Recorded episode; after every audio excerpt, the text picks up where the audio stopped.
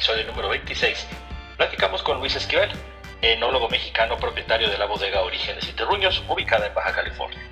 Con él platicamos de su carrera dentro del vino mexicano en diferentes proyectos y cómo eso ha formado su estilo de hacer vinos. Además, nos platicó de sus vinos actuales mientras probamos y platicamos acerca del origen y el terruño que representa Baja California. Ven, vamos a platicar. Luis Esquivel, bienvenido a Plática y Toma Vino Mexicano, ¿cómo estás? Hola Dani, buenas tardes, muy bien, gracias. Este, por fin aquí eh, retomando el tema de grabar nuestro episodio. es correcto. habíamos tenido varios intentos y no habíamos logrado y por fin concretamos.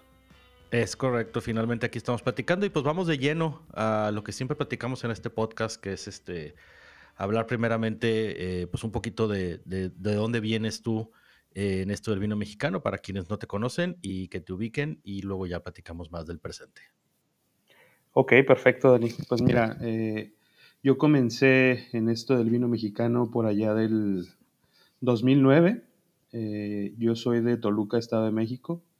Eh, soy de esa generación que fue motivada por toda la creciente ola de, de Hugo, ¿no? Y ese impulso que le dio al principio al, al vino mexicano. Eh, yo estudié originalmente gastronomía, pero siempre me llamaba la atención el tema del vino.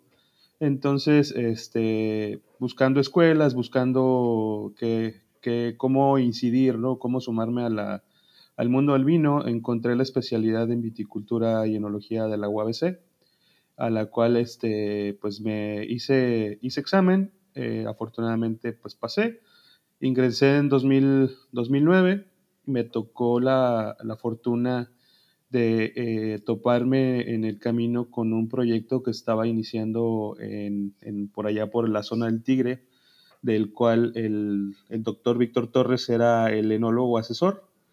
Este, entonces me tocó la fortuna de poder trabajar con él en la mañana y en la tarde me tocaba estudiar con él en la especialidad. Entonces, básicamente fue una, un año intensivo, ¿no? De, teoría y práctica este, al mismo tiempo, ¿no? Muchas veces cuando ves en el aula eh, un remontado, un delestage, un batonage, este, te quedas, eh, no cuadras este, ideas, ¿no? Hasta, y más yo viniendo de otro, de otra carrera que no era este, tan afín, ¿no? Bueno, afín, afín en la mesa, pero no afín en, en teoría, ¿no?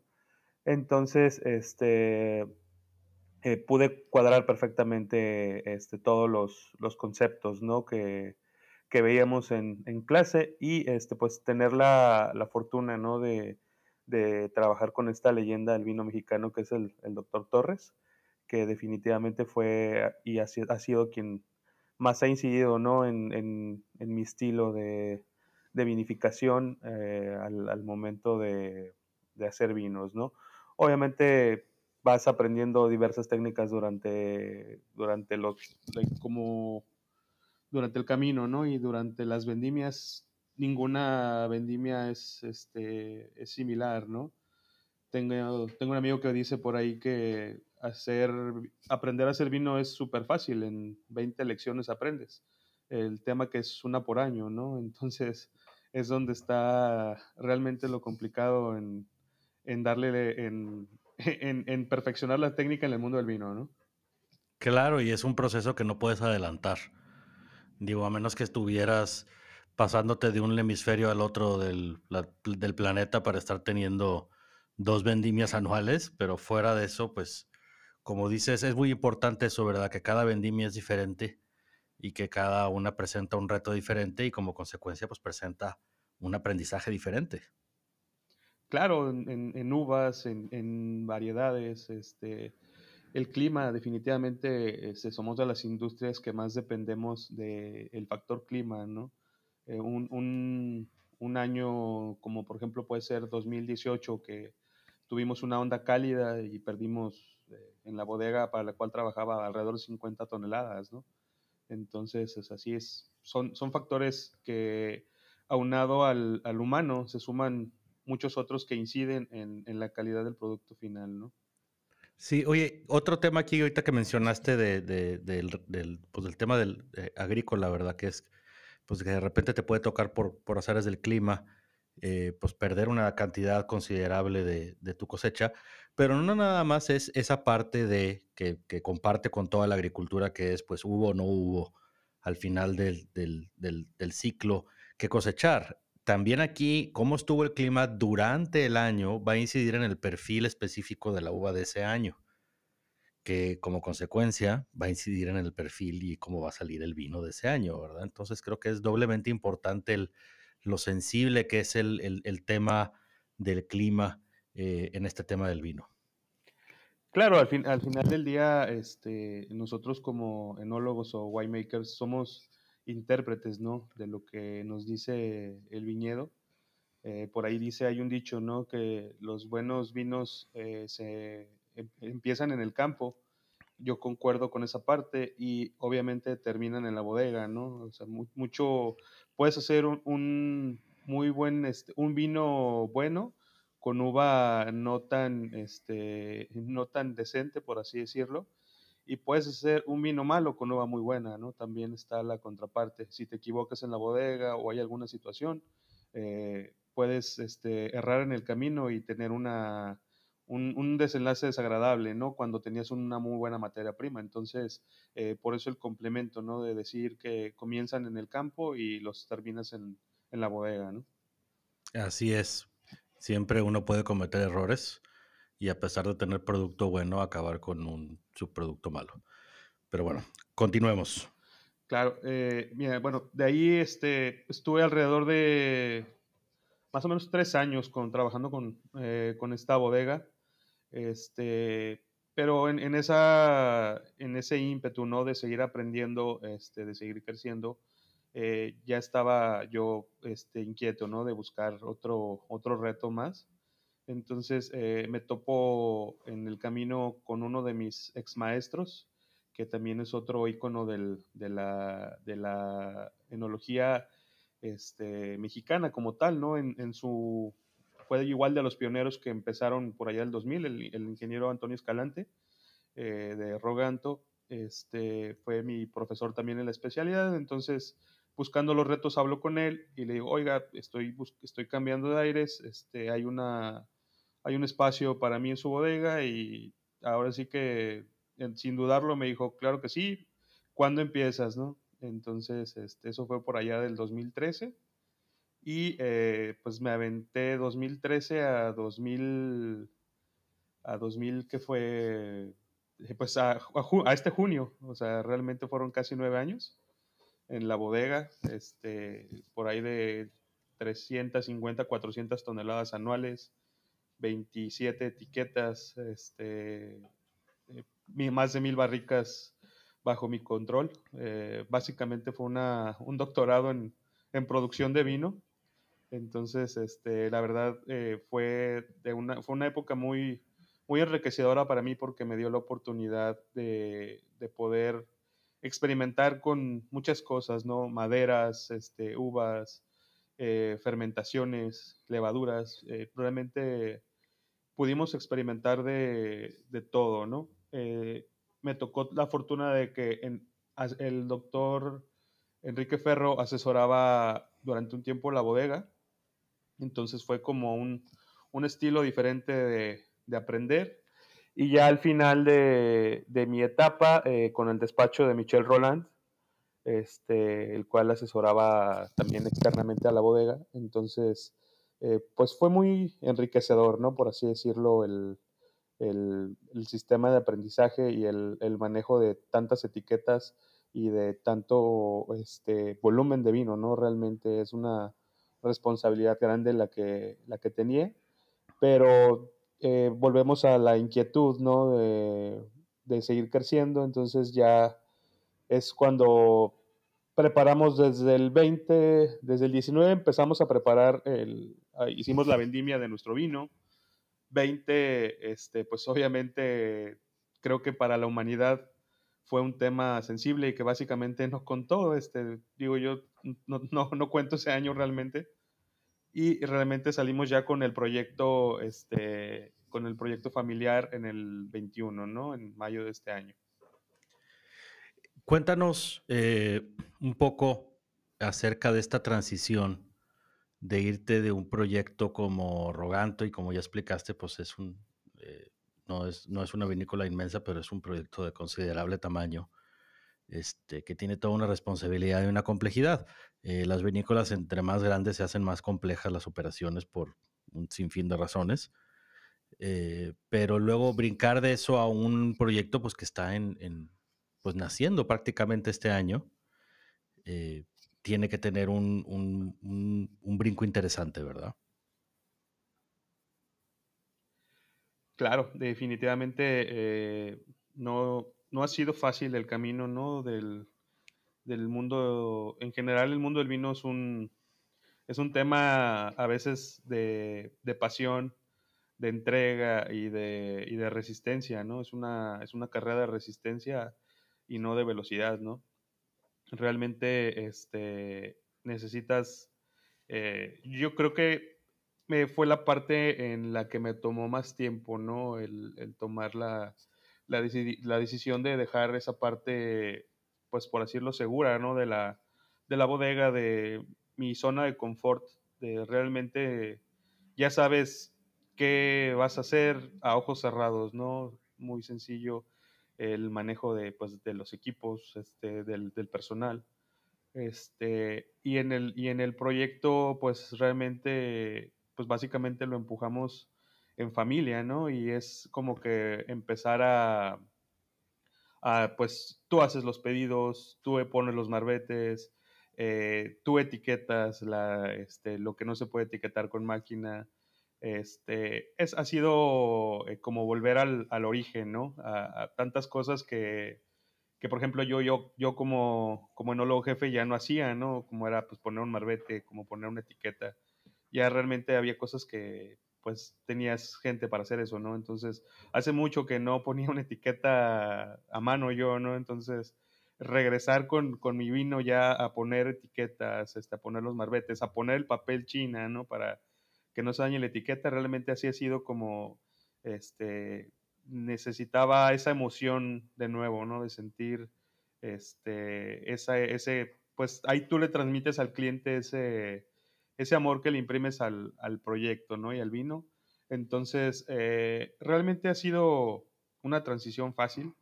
Este, obviamente mucho más, mucho más trabajo, ¿no?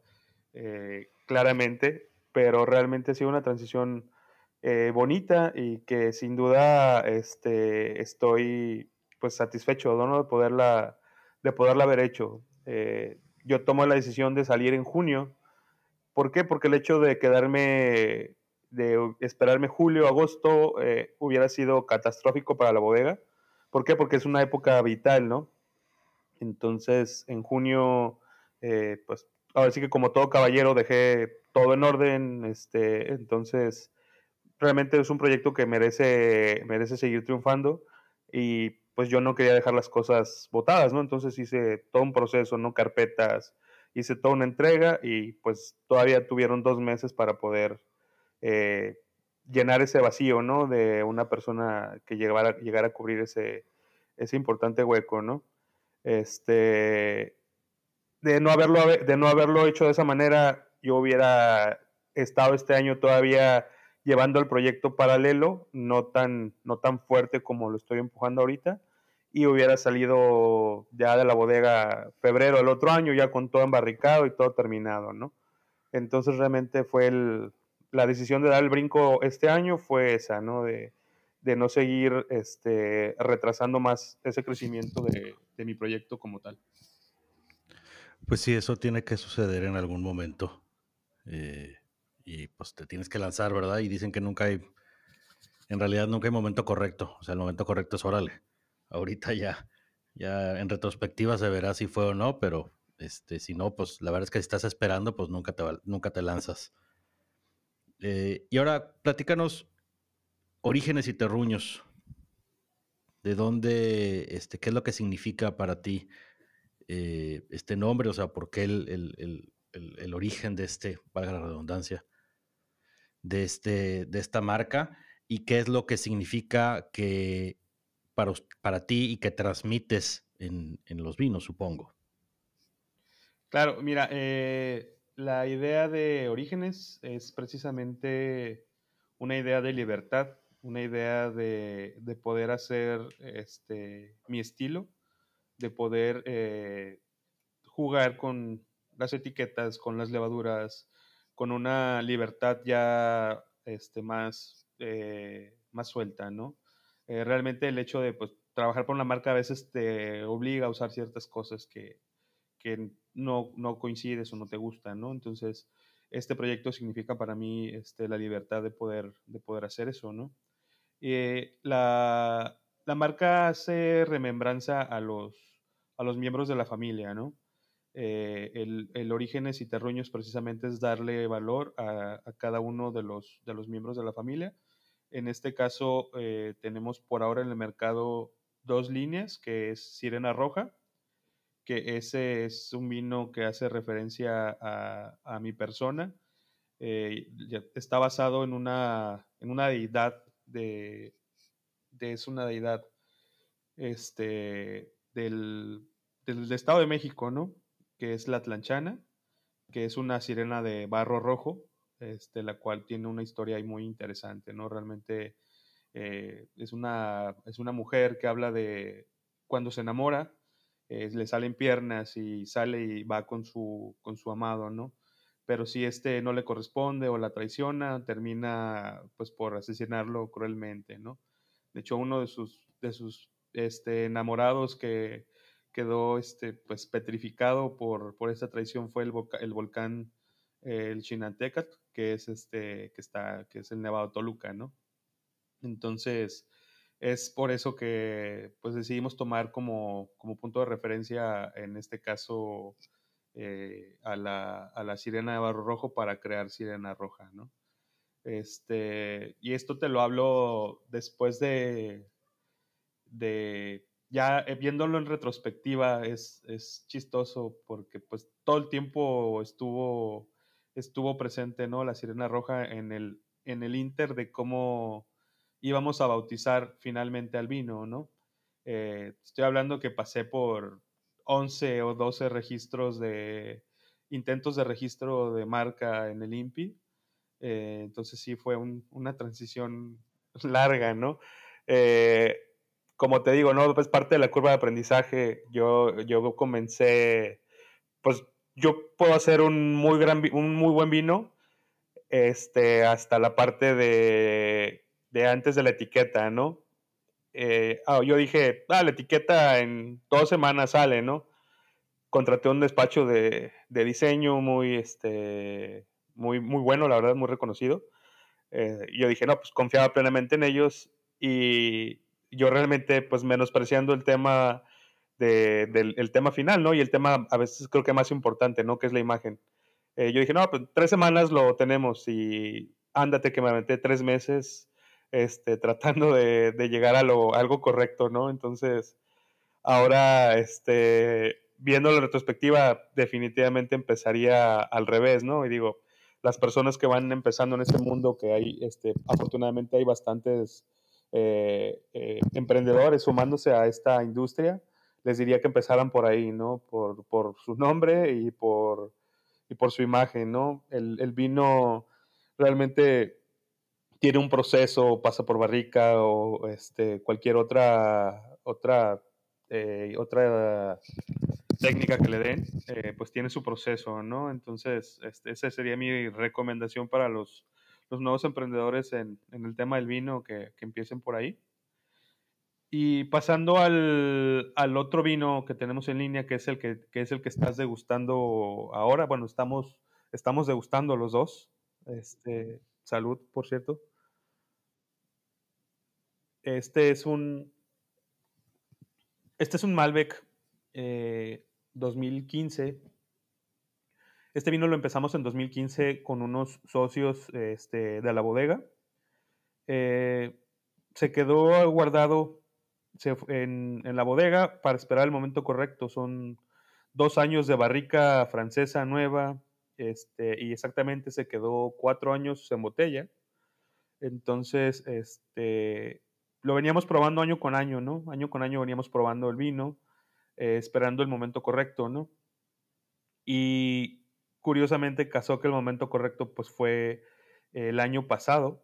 Entonces, este, lo probamos en diciembre y de esas preposadas que llevas el vino, ¿no? Para, para ver cómo va y demás con los amigos. Entonces, este, todos dijeron, wow, ¿qué es esto? Este, lo tienes que sacar ya. Entonces, ya fue como empezamos, ¿no? Con el tema de ya ahora ver qué seguía con el ponerle nombre y, etiqueta, ¿no? Y este, mi esposa es activista en, en, derechos humanos, entonces tenía rato diciéndome, oye, haz un vino para, para la comunidad. Este, entonces, yo estaba renuente a, a subirme a, como se dice coloquialmente, el, el, tren del mame, ¿no? No quería que fuera un, una marca más en junio, sacando el color arcoíris. Entonces dije, ok, vamos a hacerlo, pero si lo vamos a hacer, lo vamos a hacer bien, ¿no? Entonces tenemos bastantes amigos de la comunidad y lo validamos con ellos, ¿no? El tema de colores, eh, la contraetiqueta, eh, todo se validó con ellos, ¿no? Dijeron, oye, pues es un, es un productazo, este, sí, yo lo compraría, ¿no? Entonces, ahora sí que con ese voto de confianza eh, dijimos, órale, va. Y aparte le dimos una, una idea, eh, pues una, más bien una idea, una, una causa al vino, ¿no? Parte de, la, de las ganancias van a ir a una, a una fundación aquí en Ensenada, este, que se dedica a temas de visibilización de derechos humanos igual hacia la comunidad, ¿no? Entonces, este es nuestro vino, pues es nuestro vino premium. Yo no quería hacer algo, algo dulcecito, algo, un vino flat o un vino que no tuviera esa, ese peso moral, ¿no? Esa relevancia que realmente le queríamos imprimir al proyecto, ¿no? Eh, por eso decidimos hacer este, de Sirena, de este Malbec, Sirena Pride, que pues es una edición limitada, solamente 1680 botellas. Fue lo que, lo que se hicieron, 140 cajas. Ahorita vamos a un 30% de ventas más o menos. Este, ha, respondido muy bien el mercado. Eh, la gente piensa que es un... Antes de, antes de cuando lo ve, dice, ah, un vino más, no con, este, con la temática. No, realmente cuando lo prueba y cuando le explicas, dice, wow, ¿no? Este, ahorita tú me podrás dar tus, tus impresiones respecto a la, a la cata. La verdad es un vino que, me encanta. Yo generalmente lo decanto por esos pues cuatro años de, botella, ¿no? Pero digo, eh, lo decanto cuando hago servicios de cata, ¿no? Cuando es para mí, me lo sirvo en la copa y dejo que vaya abriendo, ¿no? Porque soy de esas personas que me encanta que el vino te vaya platicando poco a poco eh, sobre su evolución, ¿no? No es lo mismo la primera nariz sin decantar que una primera nariz decantada, ¿no? Entonces, este, me encanta que el vino te vaya platicando a través de la, del tiempo en la mesa, eh, pues su expresión, ¿no? Y cómo va, va mutando, va evolucionando y se va poniendo cada vez más rico, ¿no? Fíjate que mientras eh, platicabas, me quedé pensando, mientras lo degustaba. Y sí, en efecto, una de las cosas que venía a mente fue, se me hace que le vendría bien una decantada. Este, ahorita yo no, no tuve oportunidad de cantarlo, eh, pero al rato me lo voy a llevar a la casa y haré lo propio. Y pues bueno, empezando con, con, lo, más importante que es el vino, eh, es un, la verdad es que es un Malbec muy elegante. Eh, tiene todo este perfil de barrica bien, bien llevada durante un buen periodo de tiempo. Creo que es un vino que todavía tiene mucho futuro. Eh, digno de guardarse algunos años, guardar unas algunos años. Este, creo que va a evolucionar muy bien con el tiempo. Y la verdad es que sí me gustó. Creo que me va a gustar más, más al rato. Estoy seguro que me va a gustar más, más al rato. Eh, porque lo siento ahorita de cuando el primer trago que le di hace, yo creo que como 20 minutos, o un poquito más de 20 minutos antes, antes de empezar a, grabar el episodio. Ahorita eh, en, nariz ha cambiado eh, se empieza a abrir más, ¿no? Bueno, se me hace un vino muy elegante y de aquí quiero conectar con lo que hiciste con la marca, que eh, concuerdo contigo en esto de, la renuencia de, subirnos a los trenes del, del mame, de, lo que supone, digo, cada quien tiene sus, sus, maneras de llevar sus marcas y todo. Eh, yo creo también que a veces cuando es así efímero de que nada más lo único que vas a hacer es hacer un cambio temporal de algo, pues yo la verdad no, no lo entiendo, pero creo que el concepto que lograste aquí está súper bien logrado, se me hace eh, eh, digno el vino para lo que están haciendo y viceversa. Creo que es un vino que definitivamente, este, además que la etiqueta está muy bonita, está muy bien lograda. El, concepto de la introducción de todos los colores y este, la contraetiqueta, como mencionas, yo creo que, está muy bien el vino. Eh, definitivamente sí lo... Desgraciadamente para mí es la única botella que tengo. Voy a tener que pedirte más. Eh, pero sí, la verdad, a mí me, dio muy grata impresión el vino y ya que platicas el, el concepto en general y de dónde viene, eh, se me hace pues este, aún todavía se disfruta un poquito más. Claro, claro, es, es, un, es un, gran vino. Eh, este, en general, el, viñedo es San Antonio de las Minas, que para mí es de los terruños más, eh, ¿cómo decirlo? Eh, pues no sé si correctos en balance químico este, y balance de madurez, hablando ya de una parte técnica y enológica, este, este, son realmente esas uvas son de las que más aprecio le tengo, ¿no? Realmente ahí solo tienes que ser un intérprete de lo que el campo te dice, de lo que el campo te habla, porque no hay más que hacerle, ¿no? Es una uva que viene perfecta en, en pH, en acidez, este, en, en, madurez fenólica, en azúcares. Eh, pues tienes un balance perfecto, entonces realmente nada más es eh, dar gracias a Baco y decir algo hice bien, vamos a hacer un gran vino con, con estas uvas, ¿no? Este, y el, el, tema de Malbec también es, es, algo curioso porque, por ejemplo, no hay muchos Malbec mexicanos. Eh, creo que es una uva que tiene bastante potencial en, en nuestra zona en general. Eh, tuve la oportunidad de estar en, en, en Coahuila la semana, hace como tres semanas, este, y creo que también es una uva que están explotando muy bien por allá. Yo creo que definitivamente se podría sumar a la Nebbiolo como tal en esta búsqueda de identidad de una uva que como tal representativa de nuestro país. Yo creo que es un gran candidato para poder serlo. Sí, fíjate que eh, el Malbec, aquí específicamente ahorita que lo mencionas tú en el lado de Coahuila, eh, yo creo que hace algunos años se hablaba, habrá unos 10, 15 años o más, se hablaba de que eh, Syrah podía ser la, la gran uva de, de, Coahuila o pintaba para porque estaban saliendo unos resultados espectaculares. Y luego vino Malbec y gente empezaron a hacer, distintas vinícolas empezaron a hacer pruebas y fue como que no, espérame, la que se me hace que la que está llamada a ser ahora la uva de, de esa zona es Malbec por las expresiones que tiene, pero al mismo tiempo eh, en Baja California, que tiene otro perfil también, pero tiene un perfil este, sumamente elegante y que pudiera, como tú dices, ser una de las, eh, de las uvas que eventual México se ha reconocido por. Exactamente. Y justo que mencionas eh, la Cira, eh, que es base de nuestro, de nuestro otro vino, que es el Sirena Roja, este vino, eh, como te digo, cambiando un poquito de, vino y de, uvas, es, es, un vino que se basa en las dos uvas que más me encantan y que son mis favoritas, que es la Syrah y la Merlot. Y eh, está compuesto por una otra parte que es la Tempranillo, que es de las uvas que más odio por el trabajo que, que implica hacerlas, ¿no? son pHs eh, muy elevados, este, acidez totales muy bajas. Entonces, generalmente en baja es complicado trabajar con los tempranillos.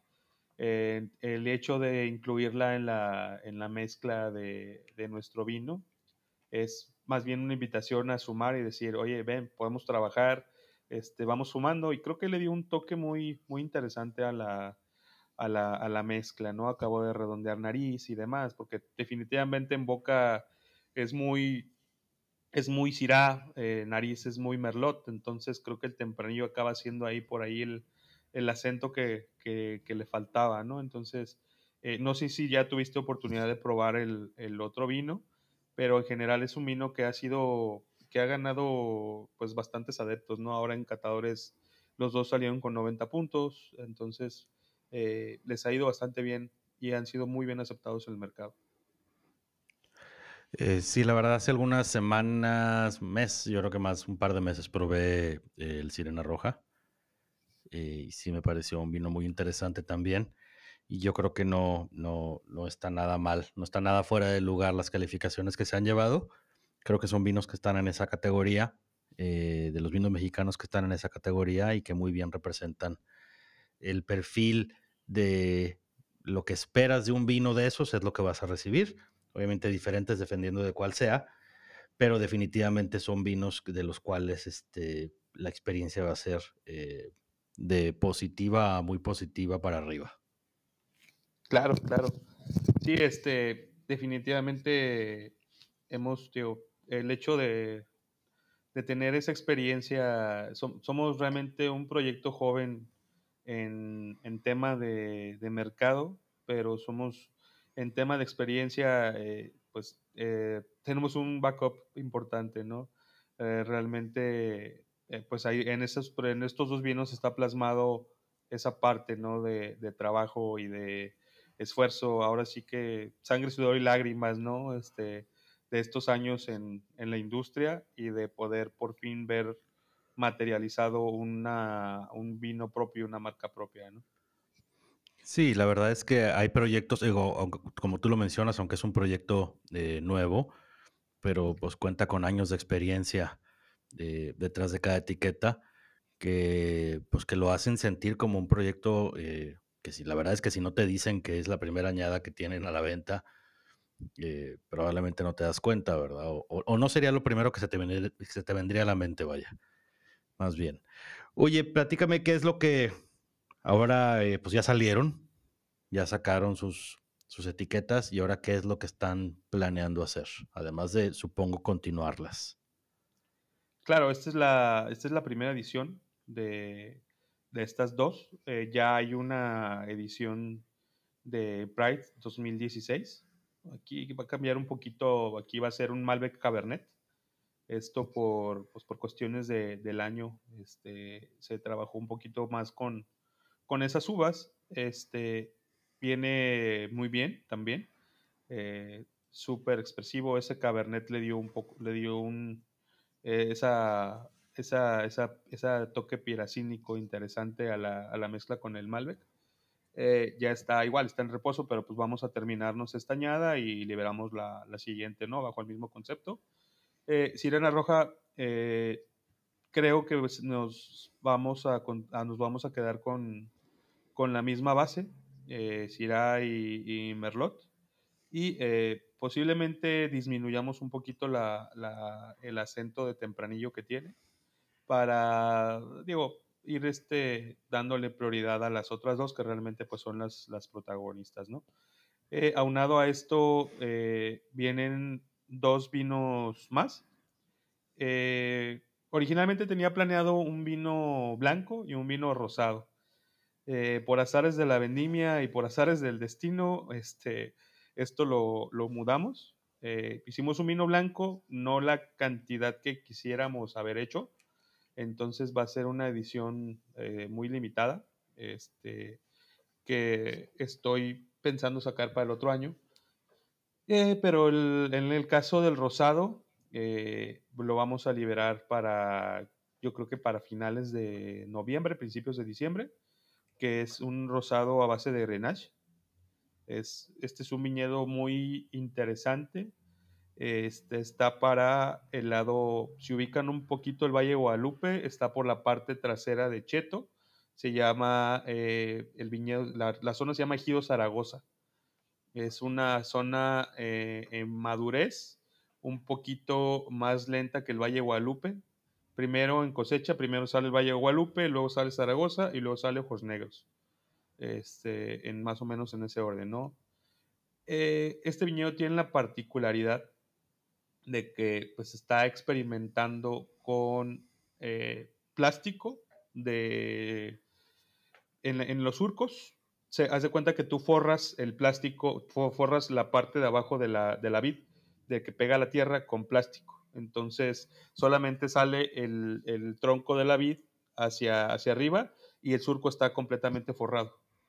Entonces, esto es para eh, cuidar, eh, ayudar a optimizar el, agua y la humedad. Entonces, el gotero cae directamente por el hoyito que tiene el plástico de donde sale el tallo de la planta y guarda esa humedad, ¿no? Ese bulbo de humedad está más presente durante la época de calor, ¿no? Esto ayuda a optimizar eh, el agua y realmente en rendimientos comparado con plantación que no tiene plástico, te da entre 100 y 150 kilos más por, por surco, ¿no?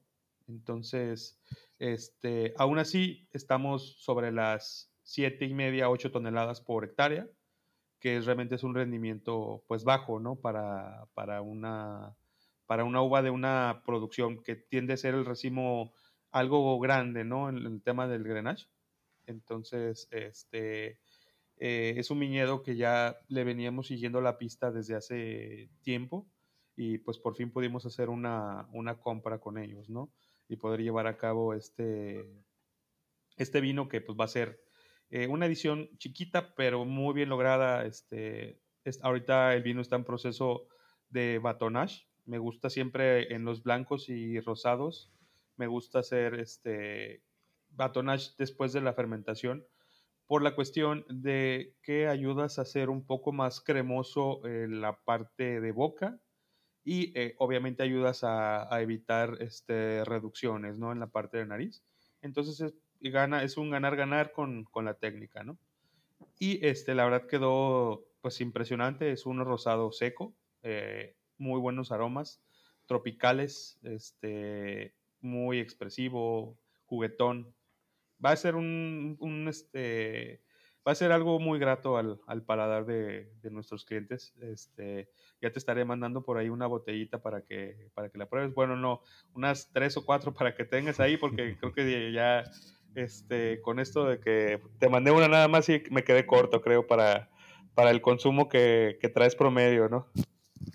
Sí, bueno, pues es que hay que comprender que uno, uno luego pues se queda con ganas, ¿verdad? No, fuera de bromas, este, creo que cuando, digo, es, parte de esto, ¿verdad? Cuando un vino te gusta, pues tener más de una es, es, parte del, chiste del asunto. Oye, volviendo al tema de que ahorita tocabas del vino rosado nuevo que vas a sacar, eh, creo que los rosados secos en general, junto con superados solo quizás por los espumosos, son una especie de comodín con casi toda la comida mexicana. Eh, a veces menospreciados o malinterpretados porque acaban en eventos donde parece que es nada más para eh, como la opción más barata posible, el vino rosado, pero la realidad es que con la gastronomía mexicana a mí se me hace que es una... Es difícil fallarle con un rosado seco, que algún platillo de la normalidad de México este, lleno de acidez y de picante te vaya a ir mal. Claro, no, claro, es un, es un comodín, eh, como dices tú, bastante bueno. Es unas bajo la manga para, para cualquier chef y para cualquier sommelier para maridar.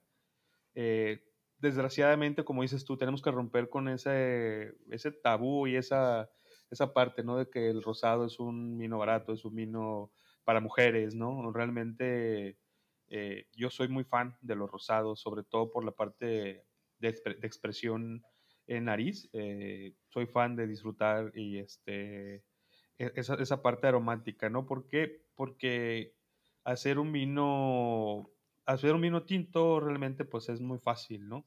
Este, en hacer un vino rosado y un vino blanco es donde realmente ves que un enólogo sabe hacer buenos vinos, ¿no?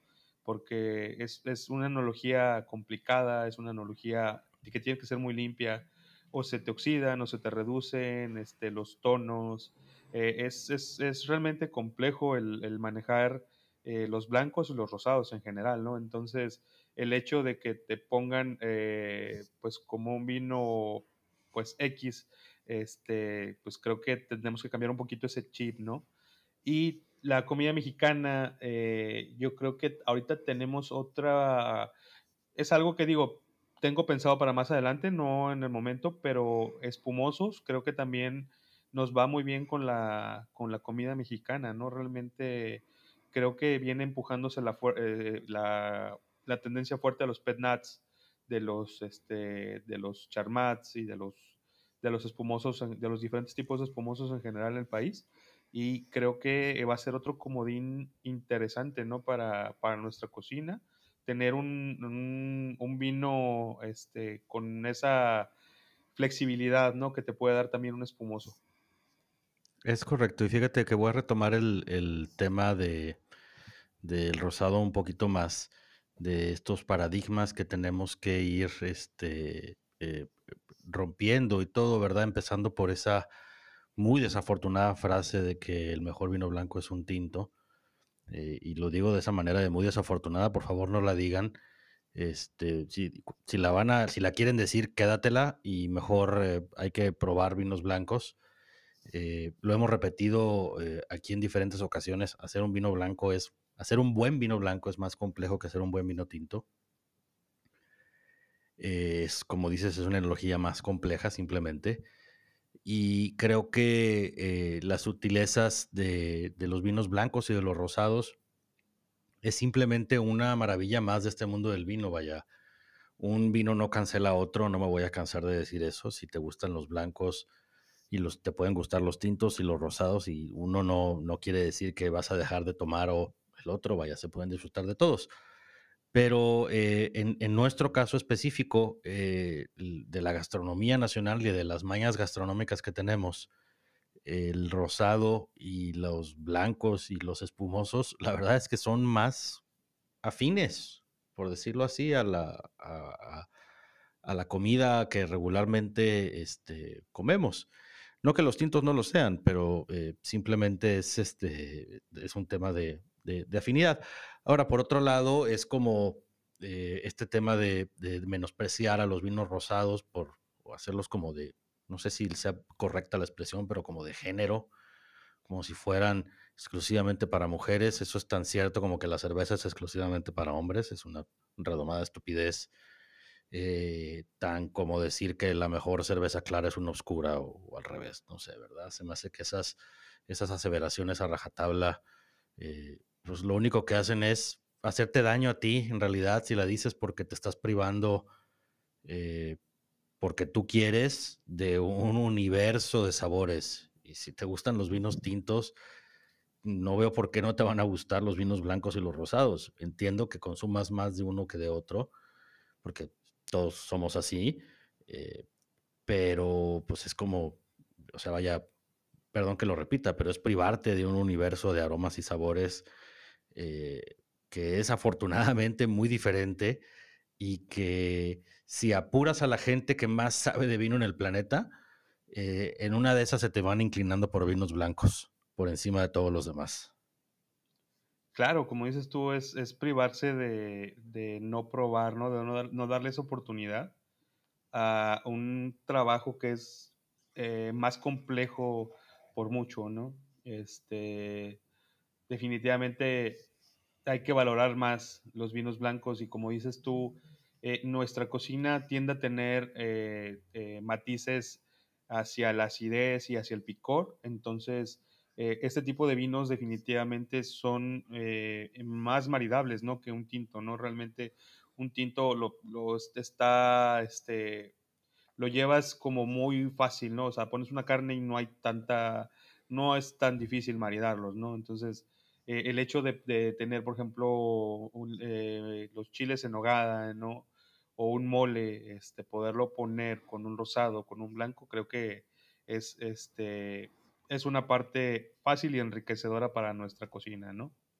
Totalmente, porque eh, creo que va con esta cocina más compleja que tenemos. Como dices, bueno, los tintos, una, una carne, pues sí, es así como que muy directo el asunto pero nuestra cocina regularmente es mucho más compleja que nada más una carne. Es algo que trae, viene sazonado con algo marinado previamente con algo que además lo va, por alguna razón le vamos a agregar otras cuatro o cinco cosas encima. Una de ellas puede ser crema, otra seguramente va a ser limón y otra seguramente va a ser algo picante. Entonces, tantos sabores, eh, eh, no que no vayan con un vino tinto, pero en una de esas, este, pues no sé, puede más bien, no voy a decir porque yo tengo una hipótesis acerca de que debido precisamente a eso, que comemos tantas cosas, de tantos sabores al mismo tiempo, nuestro paladar trae una ventaja por ahí, trae una especie de handicap del resto de los paladares del mundo. Y que cualquier combinación que hagamos en realidad de, o casi cualquier, no voy a decir todas, pero muchísimas o, la gran mayoría de las combinaciones que hagamos de comida y vino, ninguna nos va a, sacar eh, un gesto desagradable o de que haya chocado. Sería muy raro, ¿verdad? Porque estamos muy acostumbrados a combinar muchas cosas. Habiendo dicho eso, como quiera, creo que hay cosas que armonizan mejor que otras. Eh, sin embargo, pues es al, gusto de la persona. Yo nada más creo que esto es nada más para que quienes rara vez nos animamos a nada más tomar otra cosa que sea vino tinto, eh, pues hay que animarnos, ¿no? Hay que decir, oye, mira este rosado, si hablaron, si se habló de un vino blanco, eh, pues anímate, compra el blanco y el tinto también, y empiezas con el blanco, eh, y en una de esas te va, te va a gustar más o, no. Digo, no se trata que te guste más o te guste menos. Se trata de que disfrutes todos, vaya. Y, lo padre es que son diferentes. Claro, tenemos una, un consumo per cápita de 1.2 litros por persona al año, ¿no? Cuando en cerveza estamos en 67 litros aproximadamente y en Coca-Cola estamos en 116 litros, ¿no? Entonces, eh, pues eh, creo que el hecho de que promotores como tú del, vino mexicano sean incansables en este tema, eh, pues es un plus para nuestra industria y para el crecimiento, ¿no? Realmente somos una industria que podemos dar más, ¿no? Estamos proyectando crecimiento, pues varias marcas, el consejo, todos estamos sumando por, por crecer, ¿no? Entonces, Aquí, este, pues es donde pedimos ayuda del consumidor y del público, decir, oye, ven, atrévete, prueba vino mexicano, eh, toma vino mexicano, este, es nuestra identidad, es nuestro terruño y tenemos muy grandes vinos eh, aquí en, nuestro terruño, ¿no? Entonces es, es, esa parte, ¿no? De apoyar y de sumar. Exacto, tenemos grandes vinos en todo México, afortunadamente, y conforme vayan pasando los años, cada vez las zonas se van a ir consolidando más, unas más rápido que otras, obviamente. Eh, pero también hay que, eh, me voy a aventurar a decir algo y digo, al final del día es cuestión de gustos, pero yo creo que dentro de todas las bebidas que existen en el universo del alcohol, creo que la más elegante y la más sofisticada y la más bonita para maridar va a ser un vino. No que el resto no lo sean, no que la, cerveza no, no que los whiskies no, no que no estoy diciendo que lo demás no. Simplemente, simplemente creo que el vino está medio paso adelante de todas las demás, cuando menos. Claro, es un, es un, es un este, maridaje, por así decirlo, más natural, ¿no? Menos forzado. Eh, creo que en el tema de whisky o en el tema de una cerveza lo puedes maridar, pero hay que, hay que experimentarle, ¿no? Creo que en el vino está como más, más natural, más este, fluye, más, más simple, no más sencillo, no, no hay que complicarse tanto. Entonces, este, es lo bonito de, esta industria que, amamos y en la que estamos, ¿no? Porque realmente no es una industria fácil, ¿no? Por ahí este, hablábamos el otro día del, dicho famoso este que dice que si te quieres hacer rico en el mundo del vino, en, el mundo del vino, primero tienes que ser millonario, ¿no? Entonces, este es, un tema de, como te decía hace rato, ¿no? De, persistir este, y de no cansarse, ¿no? Y realmente es una, una industria que trae bastante satisfacción. Este, es una industria muy, muy bonita, muy padre, conoces mucha gente, este, es muchos amigos, ¿no? Es una, es una industria de, de fiesta, por así decirlo, ¿no? Entonces, eh, claro que hay que tomar la responsabilidad porque pues siempre hay alcohol de por medio, ¿no? Entonces siempre hay que cuidar mucho esa parte, ¿no? Porque así como es una industria muy, muy padre, pues también puede ser una industria muy catastrófica, ¿no? Entonces siempre hay que tener esa, ese sobrepeso, ¿no? Eh, yo he aprendido a través de los años, ya sabes, ¿no? Una de vino, una de agua y, y te vas despacito porque después, este, pasan cosas, ¿no? Entonces es mejor siempre tener control en, en las manos. Exactamente, en ese tema eh, sí hay que ser eh, muy cuidadosos me voy a ir de, atrás para adelante de lo que decías. Hay que ser muy cuidadosos. Yo, eh, yo creo que lo mejor que puedes hacerte, sobre todo si vas a tomar durante una noche vino, es tomar, híjole, cuando menos la misma cantidad de líquido de agua. Yo diría que el doble y de preferencia el triple. Lo vas a agradecer al día siguiente por completo. Tú y tu, estómago y tu eh, cabeza. Eh, y por otro lado, eh, también ayuda, también eso mismo, a que lo tomes con calma. No es carrera de, embriagarse. Eh, creo que también te ayuda a que, a que lo disfrutes más. Tomar las cosas con calma en este mundo y con responsabilidad hace que, pues, de entrada lo puedas disfrutar, pues, más veces y que lo disfrutes mejor, ¿verdad? Porque es parte del asunto. Y por otro lado, creo que es, a diferencia de otras industrias, creo que es una que cuando cuando todos, eh, creo que a todos nos toca poner de nuestra parte. A los, a quienes producen vino, pues hay que hacer eh, bien las cosas, a quienes, bueno, a quienes están en la tierra, eh, y luego a quienes producen el vino con el fruto de la tierra, y a quienes distribuyen, y a quienes maridan, y a quienes promueven, y a quienes consumimos. Al final del día todos tenemos una, un, trabajo en esto para que, la, para que el vino siga vivo eh, creo que todos, todos jugamos un papel y a nosotros los consumidores nos toca pues eso, consumir y probar y creo que lo mejor que ofrece este mundo precisamente de la gastronomía, en el, específicamente en el vino, es que es, no se acaba.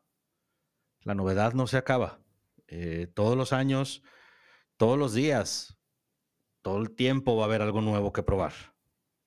Claro, todo el tiempo va a haber algo nuevo que probar y algo nuevo que disfrutar, ¿no? Como dices tú, el vino es, es, gozar la copa, ¿no? Es, es llevártela este, de leve, ¿no? Con el tema de ir disfrutando los aromas, la evolución del vino, ¿no? Entonces, es, es esa parte, ¿no? De disfrutar realmente la, la, copa de vino y no, pues, tomar el vino por, por tomarlo, ¿no? Y también por, este, pues, por moda, ¿no? Hay que hacerlo, pues, ya con el gusto, ¿no? Ya, este, vas aprendiendo a maridad y ya vas aprendiendo a, a ver otras cosas, ¿no? Que implica también esta industria. Afortunadamente tenemos, ya se suma Aguascalientes, Querétaro, este, San Luis Potosí, Puebla, Michoacán, este, a, la, a la gran lista, ¿no? De estados productores. Entonces, eh, tenemos, eh, yo creo que etiquetas mexicanas como para no repetir en los 365 días del año, ¿no? Sin Ni mucho más que eso. Y mucho más que eso en realidad. Afortunadamente todo este tema ha venido evolucionando de una manera muy padre. Eh, creo que así seguirá. Creo que es una industria súper interesante de observar en este momento y de seguir. Y pues para nosotros quienes estamos del lado de consumir, creo que estamos viviendo el mejor momento a la fecha. Y, seguirá avanzando esto. Creo que viene lo mejor, todavía está por venir, pero por el momento vamos muy bien avanzando en, en, que simplemente cada vez eh, eh, la gente tengamos un, consumo mayor de, vino, lo hagamos más común. Eh, no se trata de tomar más, sino se trata de tomar más seguido para que sea parte de nuestra cultura diaria y que, que lo disfrutemos, porque miren, de todos estos años de estar hablando de vino, y de estar metido de una manera u otra en esta industria, si algo he visto suceder continuamente es que quienes les escarban tantito en probar vino, empezar a tomar vino con la comida, este, o en lugar de algún licor o algo por el estilo, híjole, 99 de 98 y medio se quedan eh, en el mundo del vino. Vaya, creo que es, una, e, e, es un mundo muy agradable si te gusta eh, la, gastronomía, si te gusta, sería rarísimo que, el mundo del vino eh, no sea lo tuyo. Claro, ¿no? Y ahora con tenemos aún sumando nuevas tendencias, ¿no? También a allá las clásicas, ¿no? al rosado, al tinto, al espumoso, al blanco este, pues tenemos los naturales, los biodinámicos, este, por ejemplo, ese es el segundo, el segundo vino que vamos a sacar este año antes de diciembre.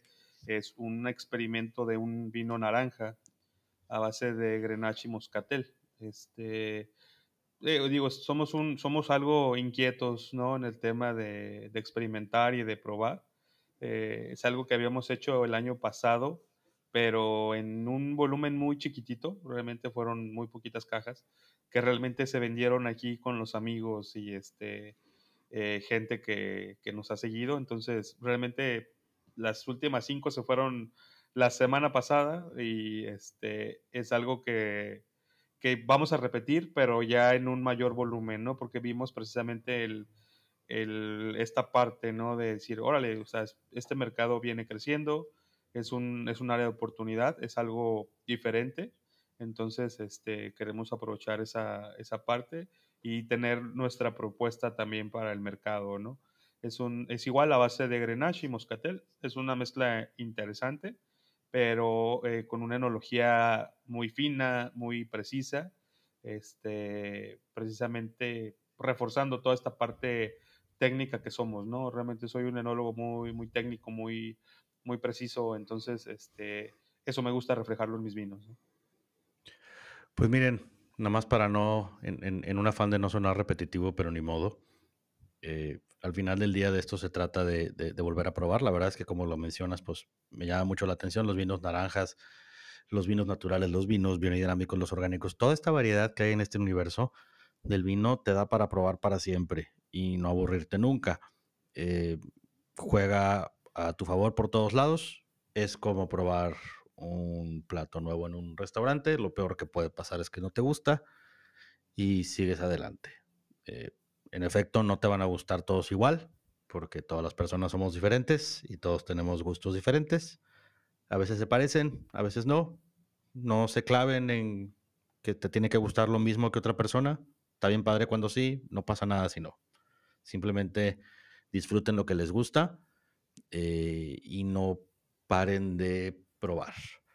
Y pues bueno, Luis, este, nomás para, para empezar a, terminar este episodio, eh, te agradezco mucho esta primera aparición, aunque no fue la primera vez que platicamos de esto. Este, tuvimos que tener un par de tomas para que, para que este episodio saliera, pero te agradezco mucho tu tiempo y que me hayas mandado tus vinos. Te felicito mucho porque la verdad es que ambos los he disfrutado bastante. Y pues este, estamos pendientes para en una siguiente ocasión, este, que espero que sea ya en, en Valle de Guadalupe, este, pues platicar más al respecto. No, gracias a ti, Dani, este, por este espacio. Eh, repito el agradecimiento para tu promoción y para esa parte incansable que haces, ¿no? De, promover el vino mexicano, esta industria como tal. Eh, se agradece bastante esa, esa suma, ¿no? Esa suma que haces para con todos nuestros, para, para todos nosotros los productores, este, que, hemos, pues hemos aparecido en tu espacio y la industria en general, ¿no? Que realmente es lo que necesita una, una promoción y un apoyo, ¿no? Y este, como decías, no fue la primera vez, ha sido grato este, platicar contigo ya estas, estas ocasiones y vas a ser de las primeras personas en, en tener los vinos nuevos, ahora que los liberemos al mercado y para, ya para que nos des tu, tu opinión y tu crítica. No, pues bueno, uno encantado de seguir probando y encantado de, seguir ah, eh, platicando, probando y apoyando esta industria que tanto nos gusta. Eh, pues bueno, Luis, una vez más, este, pues muchas gracias. Este, te mando un abrazo y no me queda más que decirte salud. Ok, Dani, muchas gracias igualmente. Y ya nos estaremos viendo por acá por el valle para pues maridar ahora sí en persona la plática y obviamente con vinito en la mano. Salud. Exactamente. Salud.